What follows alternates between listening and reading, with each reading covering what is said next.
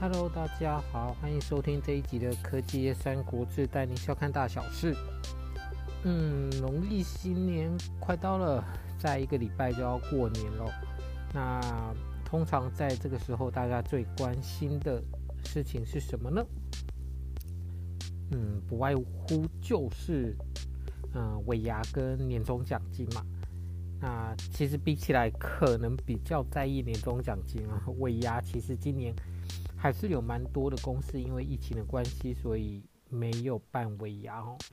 但其实 anyway，大家还是比较 care 就是年终嘛。那今天呢，我看到一则新闻，其实还觉得蛮蛮神奇的哦。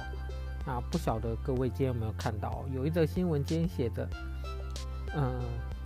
某科技公司内规，逼员工年终奖金需要捐款。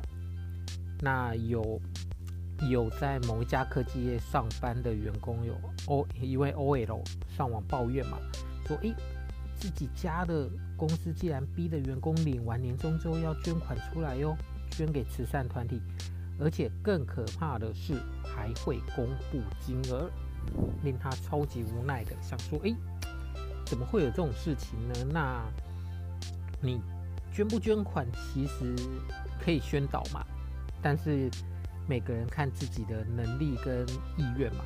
可是你会公布出来，那就很怪啦。就是每个人都会看到，哎，谁捐多少，谁捐多少，所以这有一点是在强迫。那这位 OL 我觉得，哎，这非常不公平啊！而且这家公司。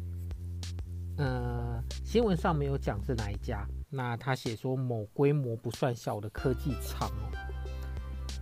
那其实讲到这边，那当然有很多不同的网友的评论啦。那有人说，哎，这公司老板想的也太精了嘛，用员工的薪水来捐款，不但可以抵税，还可以呃建立一个企业形象。但重点是对员工来讲，这很怪啊，对不对？那。虽然有捐款是好事，没捐也是每个人的意愿。那可能有些员工平常就已经每个月固定有在捐款做善事，你为什么还要在这边有点半强迫？那可怕的是你还会公布哦，你公布出来是不是每个主管同事都看得到你有没有捐？哦，这其实有一点无形的压力啦，说真的，感觉不是很好。那这则新闻会不会有后续呃的发酵呢？我们就等着再看下去哦。好，那这边有一个重点是，大家一定很好奇这是哪一间公司，虽然新闻没有讲。好，那其实我知道是哪一间，毕竟很多同好或者是朋友们都散布在各个科技业嘛。那给大家一点提示好了，我也不要太指名道姓。那这家公司其实是一家机体的公司，那你家里所用的机体很可能就是他的。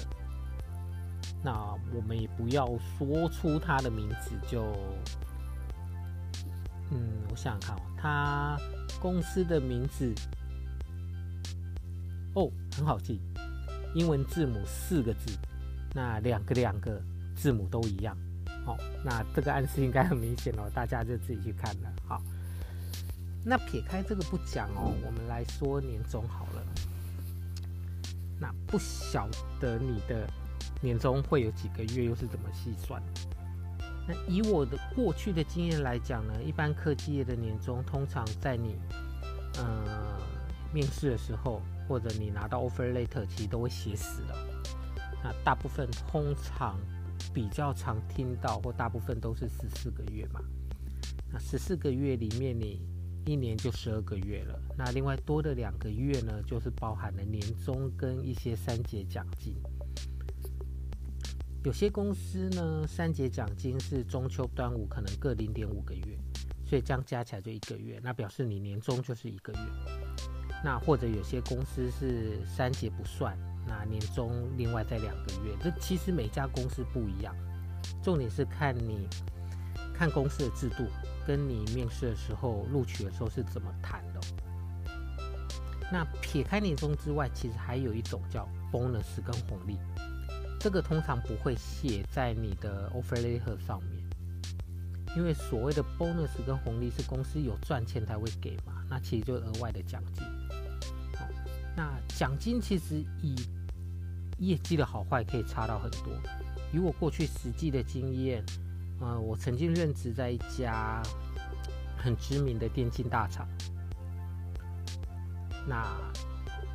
我记得那时候的月，呃，年薪吧，就是其实白纸黑字写的是十四个月，可是，在有几年业绩非常好的时候，一整年的薪资加起来，我可以到 total 二十个月。那这是什么意思呢？二十扣掉十四六，表示我一整年里面，我光 bonus 分红，我可以再多拿到六个月。好所以其实还是会有很大的差别哦。那不同的公司可能制度不一样。那不论如何，就希望大家今年年终奖金可以拿得多，拿得好。虽然以今年来看，科技业普遍的，尤其是消费型的，其实都不是太好哦。过去的我们前几集都有提到，可能很多品牌厂现在库存很多。但其实某种程度来讲，科技业、电子业相较于其他行业来讲，真的都已经算是比较稳定了。那当然，你不能去跟那些，呃，台积电啊，台积电可能不用你年终，光年薪就已经非常好了。那也不能去跟那些海运、长荣海运啊之类的比，那太极端了。以普遍的 average 来讲的话，其实科技业都还是比大部分的行业好了。好，所以还是希望大家可以领得多啦。那同时，如果领得不好，也不要太 care，因为这种事情人比人气死人嘛，比不完。好，那另外一个就是尾牙啦。如果你们公司今年有尾牙的话，通常尾牙会有抽奖摸彩嘛。那这个是不含不包含在薪水里嘛？所以你如果运气好摸到，那就是。嗯，你一整年多的奖金，但是超过了一定金额要扣税，好像两万还几万，有点忘了。那尾牙抽奖其实也蛮好玩的哦，不晓得你们公司的最大奖会是什么？以我自己来说，我过去抽过，嗯，最大奖，其实我觉得一直运气都还算不错了。我过去呃曾在任职的时候，曾经尾牙抽过最大奖是新台币十万，哦，那其实那一年最大奖是五十万啦，而且不止一个，所以十万相较来讲不算不算是最大的。你有五十万、二十万，而且都不止一个哦，二十万你可能五个还几个，好，那十万的话可能也是十几个，那接下来五万、三万、两万之内，所以十万。嗯，也还算不错了啦。但是说到蛮好玩的，就是以一般公司来讲，你领到尾牙最常会发生的什么事，就是你可能尾牙隔一天，通常尾牙在礼拜五嘛，你可能隔一个礼拜上班之后，哎，你开始要烦恼说，这礼拜要请什么？因为大家都知道你中奖嘛，你总是要拿一些钱出来请客之类的嘛。很多人会凹啊，尤其你在公司待得越久，被凹越多啊，因为认识的人越多。那以我自己例子，我抽到十万那一次，我记得扣税好像要扣一万吧，所以实拿九万。然后我光请客，请所有公司我认识的人请客，我就请了两百份的东西，两百份又花了两万。所以原本九万扣掉两万，那七万。那七万里面呢，又有一万多是请比较熟的部门同事去唱 KTV，那个又花了一万。所以七万再扣一万，分六万。你会觉得哎，不错啊，你还有六万。可是可是，隔了几天之后，小编开车在路上的时候跟人家出车祸，光修车又花了四万。所以六万扣掉四万，剩两万，所以我真正只剩两万。好，所以很好玩的是，很多人讲你那种这种算意外之财啦。如果你尾牙真的有收到大奖，通常会希望你可以捐一些金额出去做善事嘛，因为毕竟这对你来说就是额外的意外之财哦。捐一点出去做善事，其实也是好的啦。说真的，那只是这边让大家知道一小编过去的例子。我曾经抽过十万，可是最后最后你留到手期只剩两万，嗯，这感觉上是一个笑中带泪的故事哦。说真的。好啦，那我们今天跟大家聊的就是刚刚那一则比较神奇的，好、哦，尾牙呃年终要逼你捐款的新闻，以及科技的一些年终奖金的计算跟一些尾牙的抽奖状况这样子。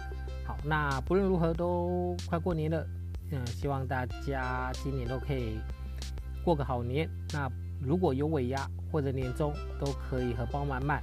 好。那我们今天节目就到这边喽，我们下次再见，拜拜。